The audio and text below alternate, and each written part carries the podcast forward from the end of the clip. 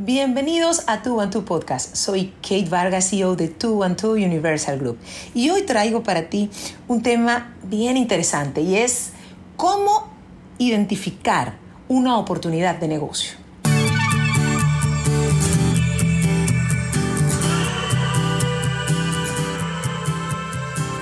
Tantas veces tenemos muchísimas ideas que se quedan sobre la mesa. Tantas veces podemos ver cosas que están pasando a lo mejor. Y el miedo, la incertidumbre, el pensar en tantas opciones, a veces la negatividad. Hay personas que les gana la negatividad, las inseguridades, la desconfianza. Y ni siquiera se toman el tiempo de poder revisar, escuchar, eh, calificar lo que está ocurriendo para poder, digamos, evaluar si es o no es una oportunidad de negocio. ¿Ok? Y básicamente hoy les voy a compartir algunas de las cosas que yo considero que deben tener en cuenta eh, cuando se les presente una idea o una oportunidad de hacer algo, ¿no? Esto es algo que siempre lo hablo desde mi perspectiva, desde mi experiencia y cómo yo lo he manejado o lo manejo en la actualidad, ¿no? Básicamente, cuando estás en un empleo o cuando estás en, un emprendimiento o lo que sea, eh, o si eres emprendedor, digamos, ¿no? O si estás en un empleo, porque hay dos características de personas. Hay personas que, pues, no nacimos para poder tener un empleo y hay personas que no nacieron para ser emprendedores. Entonces, ambas posturas son muy válidas, pero en cualquiera de las dos se pueden detectar grandes oportunidades de negocio o de crecimiento o de desarrollo eh, dentro de, nuestra área, ¿no? Entonces yo creo que hay que observar, lo primero que hay que hacer es observar muy bien qué es lo que se presenta, cuáles serían los riesgos, hacer una lista, decir, bueno, esto sería lo positivo de esta oportunidad, esto serían los riesgos de esta oportunidad. Entonces, ¿qué veo en bien y qué veo en mal? Luego de eso, para poderlo identificar, tengo que revisar el mercado tengo que hacer un estudio de mercado para entender en qué punto está esa idea. ¿Ok? Por ejemplo, yo puedo decir, eh, oye, yo quisiera que a lo mejor eh, cuando voy al cine se me ocurre que pudiera la silla tener un dispensador de, de alimentos que yo meta el billete, salga el alimento y yo no me tenga que parar, salir, perderme la película y tener que, que ingerir algún tipo o pagar, hacer la fila de todo esto, ¿no? Esto es una idea X que se me acaba de ocurrir. Este, y yo puedo pensar, bueno, ¿cuál es la posibilidad? ¿Hay alguien que esté haciendo esto? ¿Dónde lo están haciendo? ¿Cuáles son los costos? ¿Cuál sería la ingeniería que esto requiere para poderlo, eh, digamos, eh, vender? Miren, yo me sorprendí muchísimo. Eh, estuve en Houston, en, una, en, Houston, no, perdón, en Los Ángeles, en, en una convención de trabajo y estando en Los Ángeles me quedé sorprendida que en ese momento no lo había visto nunca, fue la primera vez que lo vi. Ya había una máquina dispensadora de tapabocas, dispensadora de alcohol, dispensadora de todas las cosas que podían eh, ayudarte con el COVID, que además te las piden y tantas veces no podías entrar a un lugar porque se te olvidó.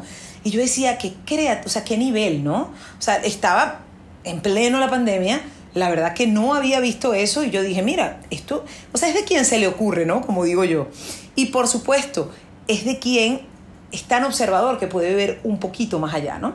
Entonces, no siempre a lo mejor es una nueva idea o es algo que no existe, pero a lo mejor puedes crear algo que ya existe dándole un giro y llevándolo a otro mercado o sencillamente eh, pues una idea nueva que necesite un poco más de, evaluación, un poco más de conocimiento para poderla materializar, ¿no? Entonces, e, esos son puntos bien importantes, ¿no? Lo importante aquí es cómo entiendo si mi idea de negocio es buena, o sea, cómo yo sé si de verdad lo que estoy haciendo es realmente una oportunidad y no es una especulación. Eh, por ejemplo, cuando yo comencé a trabajar en seguros, a mí me dijeron, bueno, mira, este, yo compré el seguro y me dicen, bueno, si tú quieres ser agente y yo que mira, no, yo no quiero ser, o sea, yo nunca me he visto, primero no sé nada de seguro. Eh, segundo, eh, no soy agente. Eh, tercero, o sea, no, sentía que era como, como que querían meterme a trabajar ahí, yo decía como que no. Pero luego solté y me puse a evaluar y dije, bueno, si es verdad que hay mucha gente que está pasando por lo mismo que yo y no saben, eso es una oportunidad. Porque así como yo no sabía que tenía la oportunidad de tener un seguro estando en Estados Unidos sin un estatus migratorio, estoy segura que la mitad de la población tampoco. Porque yo eh, hablé con muchísima gente que estaba en mi misma situación y ninguno al final me dijo, mira, hay esta alternativa y esta y esta y esta. Entonces yo dije, bueno, ¿qué es lo que puedo perder? Yo dije, bueno, el tiempo. Y finalmente no lo estaría perdiendo porque yo estaría conociendo una nueva industria, un nuevo mercado, y si cuento con la gente honesta y buena, quién sabe. Y cuando empecé a capacitarme, me empecé a sentir a gusto con el equipo, con las personas, con las amistades que hice allí, las personas que conocí, y terminé enamorada de un negocio en el que yo no tenía absolutamente nada que hacer ni que ver. Una de las cosas que para mí hoy es un detonante de un negocio es donde yo no tenga que invertir dinero y pueda producir mucho dinero. Y mi negocio es un negocio así en el negocio de seguro yo no tengo que ser socia de la compañía que yo represento ni pagar un fee para representarlos. Yo sencillamente lo único que tengo que hacer es respetar mi tiempo, el de ellos, capacitarme, educarme, formarme y crear una estrategia, un plan de acción y desarrollar. Entonces, si yo puedo ganar dinero sin invertir un centavo, ya para mí es una gran oportunidad de negocio. Y hoy que he aprendido a monetizar un negocio donde no invertí dinero, sino tiempo, y, por supuesto el costo de aprendizaje, ¿no? Me di cuenta que esos son los negocios que me gustan, que esas son las áreas de negocios que yo quiero desarrollar en otras, en otras, en otros ámbitos, ¿no? O sea, yo quiero hacer negocios donde yo siempre lo que tenga que comprometer sea mi intelecto, mi tiempo, mi energía, mi emoción, mi conexión, más no necesariamente cantidad de dinero. Al final, como todo negocio, requiere de una inversión a mediano plazo. Pero no es una inversión eh, tan tangible, tan fuerte como cuando, por ejemplo, yo quiero poner una tienda de ropa, que tengo que tener un inventario, que tengo que tener un local, que tengo que tener un empleado o esclavizarme yo. Y entonces digo, tengo un negocio. Bueno, no tengo un negocio, soy autoempleada de mi negocio. Porque tengo que pasar en el negocio 24/7.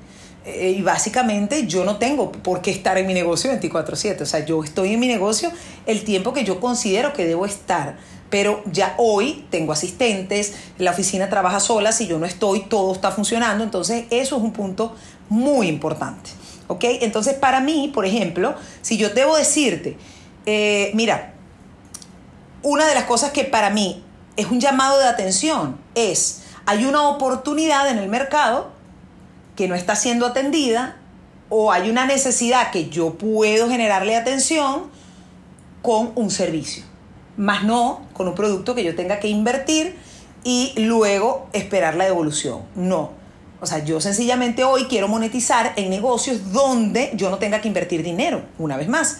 Entonces, esa para mí es la principal, eh, digamos, el principal tips que les puedo dar para detectar una oportunidad de negocio, ¿ok? Obviamente, dependiendo del entorno en el que tú te quieras mover, esto, toda esta percepción va a cambiar. Pero para mí, en el caso del emprendedor y en el caso de gente que quiere hacer dinero, generar riqueza sin inversión, esta es una de las formas de hacerlo. ¿Ok? Por ejemplo, trabajando en seguros es una de las formas de hacerlo. ¿Ok? Otra de los, de los tips eh, eh, que pueden tener presente para poder detectar una necesidad es la necesidad que se crea en un espacio, en un país, en un negocio. O sea, yo puedo decir, mira, yo me doy cuenta que en mi mercado veo a la gente decepcionada porque no lo capacitan, porque no le explican los planes de carrera, porque no les dicen la verdad del negocio, porque los meten en multiniveles que tiene, esta, este negocio tiene áreas, o sea, hay empresas que se manejan como multinivel, los meten en un multinivel y ni siquiera se los dicen y ellos ni se enteran de lo que es y, se enteran cuando a veces ya es demasiado tarde y tienen grandes pérdidas.